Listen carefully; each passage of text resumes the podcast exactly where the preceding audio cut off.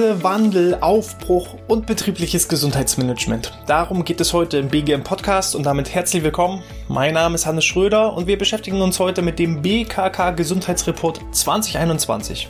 Was waren die wesentlichsten Erkenntnisse daraus und wie kann ich die Ergebnisse auch für mein eigenes betriebliches Gesundheitsmanagement verwenden? Das und noch viel mehr. Also los geht's.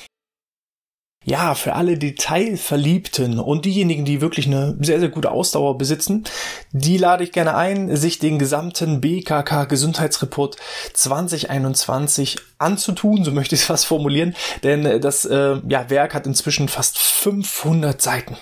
Wurde bereits im November letzten Jahres veröffentlicht, ist damit eines der ersten Gesundheitsreports der diversen Krankenkassen und ähm, es gibt glücklicherweise nicht nur das 500 Seiten starke Werk, sondern es gibt auch so ein ja, zwei Seiten Faktenblatt und darauf wollen wir heute mal eingehen. Was waren die wesentlichsten Erkenntnisse, Ergebnisse und wie können wir die auch dann im Hinblick auf unser eigenes BGM für 2022 entsprechend verwenden? Also lasst uns einfach mal direkt in die einzelnen Zahlen reingehen. Ganz am Anfang geht es um die AU-Tage und AU-Fälle, also Arbeitsunfähigkeitstage gegenüber Arbeitsunfähigkeitsfällen, weil man muss diese beiden ja, Kategorien ein bisschen voneinander trennen. Wenn ich mir zum Beispiel das Bein breche und falle 60 Tage aus, dann habe ich einen einzigen Fall, aber 60 AU-Tage. Das ist ein wesentlicher Unterschied. Bin ich stattdessen aber ja jede Woche ein bis zweimal kurz erkältet, dann kann es sein, dass ich 60 AU-Fälle hatte, bei gleichzeitig auch 60 AU-Tagen. Und äh, man sieht eben daran, kurzzeitige Erkrankungen gegenüber langzeitigen Erkrankungen. Was verändert sich wie? Und dementsprechend kann ich auch da schon Ableitung für meine eigene Organisation treffen. Spannendes Ergebnis hier. Im Vergleich zum Vorjahr, also das heißt, ähm, Vergleich ist jetzt hier 2019 mit 2020. Im Vergleich zwischen 2019 und 2020 gab es rund 15,4 Prozent weniger AU-Fälle. Im Durchschnitt jeder einzelne Beschäftigte bei der BKK hatte in 2019 1,38 AU-Fälle, also war 1,38 mal krank, ist ähm, ausgefallen dementsprechend. Und in 2020 liegen wir bei 1,17 und das ist eine Reduktion um 15,4 Prozent. Wenn man jetzt aber die AU-Tage darüber legt, dann äh, stellt man fest, dass die AU-Tage fast gleich geblieben sind. Wir haben hier lediglich eine Reduktion von 1,3 Prozent. Das bedeutet, es gab zwar weniger Fälle, aber die Fälle, die passiert sind, die waren dann im Durchschnitt auch deutlich länger. Vor allem der starke Rückgang der kurzzeitigen AU-Fälle ist für diese Entwicklung verantwortlich. Bedeutet, kurzzeitige Erkrankungen waren rückläufig. Begründet wird das Ganze durch hauptsächlich zwei Faktoren. Ein Faktor ist das Thema Homeoffice. Homeoffice hat dazu geführt, dass ich einen deutlichen Rückgang durch Verletzungen und Vergiftungen hatte obwohl man ja eigentlich sagt, die meisten Verletzungen und Unfälle passieren im Haushalt, aber zumindest die beruflichen Unfälle, die sind natürlich zurückgegangen. Ich hatte weniger Wegeunfälle, ich hatte, ja, ich habe mich vielleicht auch weniger bewegt, ob das jetzt gut oder negativ ist, das ist nochmal an zweiter Stelle zu bewerten, aber ähm, dadurch, wenn ich eben weniger Schritte gehe, habe ich weniger Gefahr, dass ich mal umknicke, hinstürze und so weiter. Ähm, alle kurzzeitigen Erkrankungen, also bloß ein, zwei, drei Tage Auswahl, das ist deutlich zurückgegangen, weil ich im Homeoffice eben weniger Gefahren ausgeliefert bin ich bin auch der Meinung, das kam jetzt so im BKK-Report nicht wieder, aber ich denke es, zumindest so aus Gesprächen aus dem ja, freundschaftlichen und familiären Umfeld habe ich mitbekommen, dass viele nicht zum Arzt gegangen sind, wenn sie eben zum Beispiel verschnupft waren oder Husten hatten. Aus Angst davor, sich möglicherweise beim Arzt bei einem Covid-Patienten anzustecken, hat man dann lieber in Kauf genommen, ja, ich äh, ruhe mich dann zwischendurch öfter aus und regeneriere mich zu Hause und ich brauche mich ja auch nicht krank schreiben, weil ich mich ja nicht nicht krank ins Büro schleppen muss, sondern ich kuriere mich dann eben ein bisschen zu Hause aus, bringe vielleicht kurzfristig weniger Leistung, aber ich lasse mich halt nicht offiziell krank schreiben. Das ist meiner Meinung nach auch so ein Punkt gewesen. Gegenüber, wenn ich mich eben ja stark verletzt habe, habe ich mir das Bein gebrochen, dann kann ich nicht einfach sagen, ich bleib zu Hause und äh, schau mal, wie ich mich kurieren kann. Diese Langzeiterkrankungen, die sind tatsächlich eben auch wirklich gleich geblieben. Gleichzeitig wird dieser Rückgang auch nochmal dahingehend begründet durch die ja, entsprechenden Hygiene- und Abstandsregelungen. Wir haben alle Masken getragen, wir hatten regelmäßig Handschuhe an, haben uns regelmäßig die Hände desinfiziert und das führt nicht nur dazu, dass wir uns weniger mit Covid anstecken können, sondern auch mit den typischen Atemwegserkrankungen, mit dem klassischen Erkältungs- und Grippesymptom. Ähm, bei den meist kurzweiligen Krankheiten der Atemwege und der Verdauungsorgane nahmen die AU-Fälle und die AU-Tage im Vergleich zu 2019 am stärksten ab. Also, ja, ich sag mal, diese typische Durchfallerkrankung, grippale Infekte und so weiter, das ist halt deutlich runtergegangen durch entsprechende Abstände, durch, ja, ähm, Quarantänen, beziehungsweise, dass ich eben zu Hause mich aufhalten musste. Ich hatte weniger Kontakt und somit kann ich eben auch mich weniger mit Atemwegserkrankungen, Verdauungserkrankungen und dergleichen entsprechend anstecken. Was spannend ist, sind die AU-Tage in der Kategorie psychische Störungen, denn die sind um 3,1 Prozent hochgegangen. Die AU-Fälle sind selbst ein bisschen runtergegangen. Es gab also weniger AU-Fälle im Bereich der psychischen Erkrankung, übrigens auch fast in allen Bereichen, also bei psychischen Störungen, bei Herz-Kreislauf-System, Atem, Atmungssystem, Verdauungssystem, Muskel-Skelettsystem, Verletzung, Vergiftung, überall sind die AU-Fälle runtergegangen und eben auch fast überall sind die AU-Tage etwas runtergegangen. Bei dem Muskel-Skelettsystem sind die AU-Tage tatsächlich fast gleich geblieben, aber bei den psychischen Störungen sind die Tage selbst also die Schwere der Erkrankung, die muss deutlich hochgegangen sein, weil hier hatten wir einen Zuwachs von 3,1 Prozent, längere AU-Tage, mehr AU-Tage. Es gab also mehr Leute, die länger an psychischen Störungen, psychischen Erkrankungen ähm, ja durch die Arbeit eben verhindert wurden. Das hat natürlich auch wieder seine Gründe in Form der Isolation, in Form von Angst, in Form von Unsicherheit, in Form von fehlenden sozialen Kontakten, Austauschmöglichkeiten und und und. Ähm, das führt eben dazu, dass die Psyche stark belastet wird und dann eben auch längerfristig belastet wird. Ja, ähm, hier gab es dann noch eine Covid-19-Sonderauswertung. Ähm, Beschäftigte im Gesundheits- und Sozialwesen, überwiegend Frauen, sind häufiger als in anderen Branchen äh, von Arbeitsfähigkeit aufgrund von Covid betroffen, also im Gesundheits- und Sozialwesen überwiegend auch Frauen, gab es eben häufig Ausfälle durch Covid-19-Erkrankungen. Dies gilt im gleichen Maße auch für die Gesundheits- und Sozialberufe. Ähm, weniger AU-Fälle bzw. AU-Tage treten bei Tätigkeiten auf, die im Homeoffice bzw. ohne direkten Kontakt mit Menschen ausgeübt werden können, zum Beispiel in der IT-Branche. Diejenigen, die eben zu Hause waren, konnten sich auch tatsächlich gegen Covid schützen. Das heißt, auch da die Maßnahmen haben in gewisser Art und Weise geholfen. Dies gilt auch für Tätigkeiten, deren Aus Ausübung pandemiebedingt stark eingeschränkt war, zum Beispiel Hotellerie und Tourismus oder im Freien ausgeübt werden, zum Beispiel die Landwirtschaft. Also alle, die keinen Kontakt hatten, weil sie ein Berufsverbot hatten oder im Homeoffice arbeiten konnten oder den ganzen Tag sich an der frischen Luft aufhalten und auch im landwirtschaftlichen Bereich, wenn ich eben allein auf meinem Traktor sitze, dann habe ich eben da wenig Gefahren, mich anzustecken. Das hat man schon deutlich gemerkt gegenüber den Bereichen, die natürlich zum einen auch viele Kontakte mit Covid-Betroffenen hatten, als auch allgemein viele Kontakte haben. Also ich sag mal, wenn ich immer wieder auch Bargeld äh, ähm, übergebe und dergleichen, dann habe ich eben viele Kontakte mit vielen Personen und das führt natürlich auch dazu, dass da die das Risiko an Covid zu erkranken eben auch dann entsprechend steigt. Kommen wir zum Bereich Mobilität der Beschäftigten, denn viele konnten eben durch ja die Homeoffice äh, Möglichkeiten auch ja, Fahrtwege einsparen. Sowohl die Entfernung als auch die Zeit. Jetzt ist hier der Vergleich zwischen 2020 zu 2021. Die Entfernung und auch die Zeit ähm, für den Hinweg auf die Arbeit oder zur Arbeit sind im Vorjahresvergleich nahezu verändert. In äh, 2020 war die durchschnittliche Entfernung bei 17,4 Kilometer gegenüber 19,3 Kilometer in 2021. Es ist ein kleines bisschen angestiegen, dementsprechend auch die Zeit ein kleines bisschen angestiegen. Wir haben hier einen Zuwachs Zuwachs von nicht ganz zwei Minuten, aber ähm, zumindest die BKK schätzt das eigentlich als fast unverändert ein. Neben der Tätigkeit selbst, die gegen mobiles Arbeiten spricht, steht nach wie vor der Vorgesetzte bzw. der Arbeitgeber als Hinderungsgrund für Homeoffice an zweiter Stelle. So, also es gibt zum einen die Tätigkeit, die gegebenenfalls Homeoffice äh, verhindern könnte. Also diejenigen, ich sage jetzt mal, der klassische Bäcker oder der Polizist oder der Bademeister, der kann eben ganz schwer im Homeoffice arbeiten. Da geht das einfach tätigkeitsbezogen nicht. Ähm, aber knapp 35 beziehungsweise in 2021 waren es 31 Prozent der Befragten, die haben angegeben, ja, ich könnte zwar Homeoffice machen, aber mein Vorgesetzter oder eben das Unternehmen selbst verbietet mir die Möglichkeit, Homeoffice zu nutzen. Finde ich immer noch spannend, weil ich finde auch Homeoffice, die Möglichkeit zum Homeoffice ist definitiv fast schon basic. Ich würde schon nicht mal mehr sagen Wettbewerbsvorteil, um sich als attraktiver Arbeitgeber zu positionieren, sondern es gehört eigentlich inzwischen zum ganz normalen Umgangston.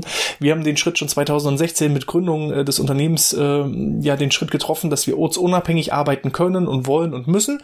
Und äh, von daher war das auch keine Riesenumstellung. Ich war eher total verwundert, was auch für riesige Unternehmen sich total schwer getan haben, als die Pandemie über uns hereingebrochen ist und ähm, wie ewig das gedauert hat, bis sie praktisch diesen Schritt gewagt haben und geschafft haben, auch vor allem nicht nur des Wollens, sondern auch des Könnens, um eben auch mobiles Arbeiten zu ermöglichen. So, dann im Jahr 2021 gaben 41,7 Prozent aller befragten Beschäftigten an, dass sie zumindest manchmal im Homeoffice tätig sind. 41,7 Prozent, also nicht mal, nicht mal jeder zweite ist aktuell ab und an noch nicht mehr dauerhaft, sondern ab und an im Homeoffice tätig. Das sind deutlich mehr noch als im Jahr 2020, da war es rund jeder Dritte und mehr als dreimal so viele wie vor der Pandemie. Ähm, vor der Pandemie im Jahr 2017 gaben nur rund 13,1 Prozent der Befragten an, dass sie auch im Homeoffice arbeiten können. Ich erinnere nochmal an eine der letzten Podcast-Episoden, wo es um das Thema Homeoffice gegenüber Karriereentwicklung ging, äh, wo die Stanford University bereits auch 2014 eine ja, Studie durchgeführt hat, inwieweit das Homeoffice sich auf mögliche Karrierechancen positiv oder negativ auswirkt. Äh, wer da nochmal reinhören möchte, gerne da die Empfehlung. Außerdem eben 2017 war das ein großes Privileg, im Homeoffice zu arbeiten. Jetzt hätte ich tatsächlich eher erwartet, dass die Zahl noch deutlich höher ist, aber wir sind noch nicht mal knapp bei der Hälfte aller Arbeitsplätze, die mobil erledigt werden können. Mit zunehmender Nutzung, nächster Punkt, also mit zunehmender Nutzung von Homeoffice hat äh, bei den Beschäftigten insbesondere der Wunsch nach flexibleren Arbeitszeiten deutlich zugenommen. In 2020 hatten, haben nur knapp 20 Prozent der Mitarbeitenden angegeben, dass sie nicht nur im Homeoffice arbeiten wollen, sondern auch noch dann frei entscheiden können, wann sie arbeiten, ob morgens oder mittags oder abends oder nachts. Ähm, in 2021 sind es fast 30 Prozent der Befragten, die sagen, ich würde gerne im Homeoffice arbeiten und mir dann meine Arbeitszeit selber flexibel auch gestalten. Hier vielleicht auch ein kleiner Aufruf an äh, die Bundesregierung. Also solche flexible Arbeitszeitmodelle wie eine Vertrauensarbeitszeit sind ja laut Arbeitszeitgesetz aktuell gar nicht möglich, sondern wir haben ja da ganz klassisch eher noch geregelt, du gehst acht Stunden arbeiten oder wenn du länger arbeiten gehst, musst du auch die Pausenzeiten einhalten und so weiter.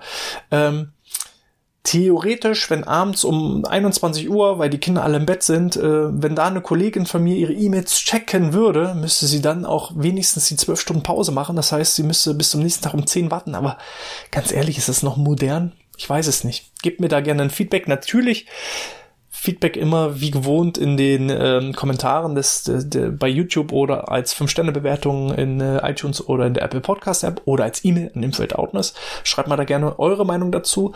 Natürlich soll das Arbeitszeitgesetz den Arbeitnehmenden schützen und ich soll auch meine Pausenzeiten einhalten, aber für mich ist es ja manchmal viel, viel, viel angenehmer abends, wenn die Kinder im Bett sind, entspannt dann das abzuarbeiten, vielleicht auch, weil mir die Arbeit Spaß macht, äh, dann die Dinge zu tun, die noch offen sind, als jetzt zu sagen, so, jetzt muss ich meine Arbeitszeit aber genau nach den Pausenzeiten einhalten, dass ich jetzt wenigstens zwölf Stunden erstmal nichts mache und so, hm, ist nicht mehr ganz absolut, ab, so up to date.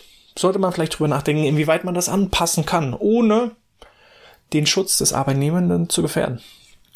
So, dann nochmal die Coronavirus-Pandemie-Auswirkungen auf die Arbeit und die Gesundheit aus Sicht der Beschäftigten haben äh, die Arbeitsmotivation und der Zusammenhalt in der Belegschaft am stärksten durch das Coronavirus abgenommen und schafft entsprechendes Konfliktpotenzial.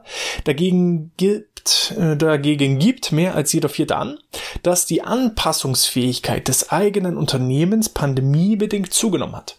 Also rein von der Einschätzung, ich nenne es jetzt einfach mal die Resilienzfähigkeit des Unternehmens, die hat zugenommen mit Krisen und Problemen und Herausforderungen umzugehen. Aus Organisationssicht, aus Unternehmenssicht, das hat aus Sicht der Mitarbeitenden zugenommen, aber das Miteinander, das Teamgefühl, das Wir-Gefühl, das fehlt den Beschäftigten. Es ist kein Miteinander mehr, sondern es ist, es ist eben ein Einzelkämpfertum. Und ähm, das gilt es schon mal zu verhindern. So. Aber dazu dann gleich mehr. Dann war noch mal die Frage körperlicher Gesundheitszustand gegenüber psychischen Gesundheitszustand, während der Gesundheitszustand im Jahr 2020 im Vergleich zur Zeit vor der Pandemie, also 2017, kaum verändert ist, ist der Anteil derjenigen, die ihre Gesundheit eher negativ einschätzen, im Jahr 2021 sichtbar gestiegen. Da war also die Frage im Hinblick auf die körperliche Gesundheit und auf die psychische Gesundheit, wie schätzen Sie aktuell Ihren Gesundheitszustand ein? Und in beiden Kategorien war es so, dass es kaum Veränderungen gab zwischen 20 2017 und 2020 aber dann ein richtiger Bruch entstanden ist zu 2021, dass man gemerkt hat, oh, körperlich hat die Pandemie doch etwas mit mir getan. Muskeln wurden abgebaut, Körperfett wurde aufgebaut, ich fühle mich nicht mehr wohl, das führt auch zu emotionalen Belastungen, gleichzeitig ist auch das Wir-Gefühl, ein Teamgefühl durcheinander geraten, ich habe vielleicht auch gewisse wirtschaftliche Ängste und, und, und, und, und. Das führt dazu, dass 2021 das eigene Empfinden sowohl körperlich als auch psychisch sich ins Negative verändert hat. Und das gilt es natürlich auch zu bremsen, zu stoppen und natürlich ins Positive umzukehren. Wie sieht es aus im Hinblick auf die Zukunft ähm, von Arbeit und Gesundheit? Mehr als jeder vierte Beschäftigte geht davon aus, dass die Digitalisierung am eigenen Arbeitsplatz zukünftig eine größere Rolle spielen wird sehe ich genauso. Aus Sicht der Befragten wird deren Arbeit zukünftig häufiger im Homeoffice stattfinden, während gleichzeitig das Pendeln eher an Bedeutung verliert. Auch eigentlich eine positive positive Situation. Ich kann das Pendeln eliminieren, was viel Arbeitszeit frisst, was viel Ressourcen frisst, was natürlich auch nicht unbedingt der Umwelt, der, ja, der, der biologischen ähm, Ökologie entsprechend positiv ist, sondern eher eben äh, der Umwelt schädigt. Dem können wir entgegenwirken, aber ich darf eben nicht das Soziale, das Gemeinschaftliche aus dem Blick verlieren. Knapp jeder fünfte Beschäftigte geht davon aus, dass es zukünftig mehr BGF-Angebote am Arbeitsplatz geben wird. Ist auch nochmal ein spannender Punkt. Ähm, es wird mehr Gesundheitsangebote geben. Das ist zumindest die Einschätzung. Ob das tatsächlich so ist, für mich wäre es zu hoffen. Ähm, ich hoffe es auch und versuche auch natürlich hier mit dem Podcast da in die richtige Richtung zu gehen, euch ähm, als Unternehmen positiv zu beeinflussen. Aber was haben wir denn jetzt nun tatsächlich gelernt? Jetzt haben wir einige Zahlen, Daten, Fakten. Was für mich erstmal wichtig ist, das Thema Psyche steht ganz, ganz weit oben auf der Agenda, weil überall haben sich die AU-Tage und AU-Fälle etwas reduziert. Man kann vielleicht auch überlegen, in bestimmten Bereichen will ich so Hygiene und ähm, Abstandsregelung vielleicht auch in Zukunft mit übernehmen. Also die Pandemie hatte ja nicht nur negative Folgen, es gab ja auch positive Erkenntnisse. Vielleicht sind die Desinfektionsspender doch hilfreich, die ich überall angebracht habe, die ich vielleicht vorher nicht hatte. Vielleicht sollte ich eben in manchen Meetings hybrid arbeiten, dass nicht so viele Leute in einem Raum sitzen, gerade vielleicht in Erkältungsphasen, Grippewellenzeiten, dass ich vielleicht auch solche Hygiene- und Abstandsregelungen auch in Nicht-Corona-Zeiten aufrechterhalten könnte. Das wären so Möglichkeiten, worüber man nachdenken kann. Was aber wichtig ist am Punkt Nummer eins, Psyche. Die psychischen Belastungen haben deutlich zugenommen. Wir müssen jetzt gucken, dass wir durch verschiedenste Maßnahmen die ja, psychische Belastung reduzieren. Ein wichtiges Kriterium ist auch immer noch das Thema psychische Gefährdungsbeurteilung, wo also Belastungen und Gefahren am Arbeitsplatz von den Mitarbeitern aufgenommen werden, um dann daraus Maßnahmen zu entwickeln, wie ich die Belastungen dauerhaft reduzieren, im Idealfall sogar eliminieren kann und ja, nach meinen Erfahrungen, Erkenntnissen und Gesprächen mit anderen Unternehmen kann ich so ungefähr feststellen, 60 bis 70 Prozent haben noch keine psychischen Gefährdungsbeurteilungen oder auch ja wirklich gute psychische Gefährdungsbeurteilung. Wenn ich bloß die Belastung aufliste und dann aber nichts dagegen tue, dann ist das für mich keine richtige psychische Gefährdungsbeurteilung. So sieht es aber in vielen Unternehmen tatsächlich aus. Ähm, daran müssen wir arbeiten. Und die abgeleiteten Maßnahmen können eben sein Maßnahmen zur Reduktion der Stressbelastung, sei es ein Yogakurs, Qigong, Tai Chi, ähm, autogenes Training, Atementspannung, äh, Meditieren und und und. Das sind erstmal so Präventionsmaßnahmen, die ich einfach machen kann, um dem Ganzen präventiv entgegenzuwirken. Vielleicht Stress gar nicht erst entstehen zu lassen. Resilienzprogramme, Stressmanagementprogramme. Ein weiterer Punkt ist das Thema Kommunikation. Die meisten Unternehmen haben kein Gesundheitsproblem, sondern ein Kommunikationsproblem. Ähm, Habe ich gute Entspannungskurse nützt das nichts, wenn mein Chef ein Arschloch ist. So, und von daher das Thema gesunde Führung, wertschätzende Kommunikation, ganz, ganz wichtiges Thema. Ähm, auch das Miteinander, das Wir-Gefühl nach vorne bringen geteiltes Leid ist ja halbes Leid. Ne? Das ist so Schwerpunkt Nummer zwei. Bringt die Teambildung mit nach vorne. Macht wieder mehr gemeinsam. Auch vielleicht ähm, sich Maßnahmen überlegen. Wie kann ich die Teambildung auch auf die Distanz bewahren? Was kann ich mir für Maßnahmen, für Ideen entwickeln, um einfach das Wir-Gefühl, das Teamgefühl miteinander aufrechtzuerhalten? die ein oder andere Anregung bekommt ihr in den fast inzwischen 200 Podcast-Episoden. Da ist die ein oder andere Idee und der ein oder andere Tipp mit dabei. Dann ähm, das Thema Mobilität. Ich finde 40 Prozent Homeoffice und dann auch noch nur ganz, ganz wenige Leute, die dann auch noch frei entscheiden können, flexible Arbeitszeiten zu gewährleisten. Das sind so Dinge, die lassen sich manchmal ganz einfach umsetzen. Die schaffen eben, ja, heutzutage vielleicht noch eine gewisse Arbeitgeberattraktivität. Ich gehe davon aus, in vier, fünf, sechs Jahren ist jeder Homeoffice-Arbeitsplatz ein Homeoffice-Arbeitsplatz, wenn es überhaupt die Tätigkeit zulässt und es ist nicht nur ein Homeoffice-Arbeitsplatz, sondern auch mit flexiblen Arbeitszeiten. Auch unterschiedliche Arbeitszeitmodelle, sogenanntes Jobsharing. Es müssen nicht immer Vollzeitbeschäftigungen sein, es gibt auch viele Teilzeitbeschäftigungen und äh, eben Arbeitsplätze, die sie von mehreren Personen aufgeteilt werden. Ähm, das ist so ein bisschen die Zukunft. Da müssen aber eben auch die gesetzlichen Rahmenbedingungen so ein bisschen äh, gewährleistet werden oder man geht eben ein gewisses Risiko ein. Dann, ähm, wie sieht es aus eben im Themenbereich Gesundheitsförderung? Die Mitarbeitenden wollen es und ich muss vielleicht auch da so ein bisschen Transfer schaffen. Äh, Stichwort hybride Gesundheitsveranstaltung. Ich kann Dinge direkt vor durchführen, ich kann sie aber auch gleichzeitig noch digital übertragen, damit jeder selber für sich die Entscheidung treffen kann. Möchte ich etwas mit den Kollegen direkt an einem Platz machen oder äh, bleibe ich eben zu Hause, weil ich da flexibler agieren kann. Es ist eine stärkere Vereinbarkeit zwischen Beruf und Familie und BGM und ähm, trotzdem kann ich da das Wir-Gefühl steigern und auch da kann ich jegliche körperliche äh, Präventionsprogramme, sei es ein Ganzkörpertraining, ein Rückentraining, ja, ein Walking- und Nordic Walking-Kurs ist vielleicht als hybride Veranstaltung ein bisschen schwieriger, aber alle, fast alle anderen Kurssysteme können sowohl vor Ort als auch digital übertragen werden. Ich habe dadurch äh, Vor- und Nachteile, also die Nachteile habe ich eliminiert und nutze die Vorteile von beiden Systemen.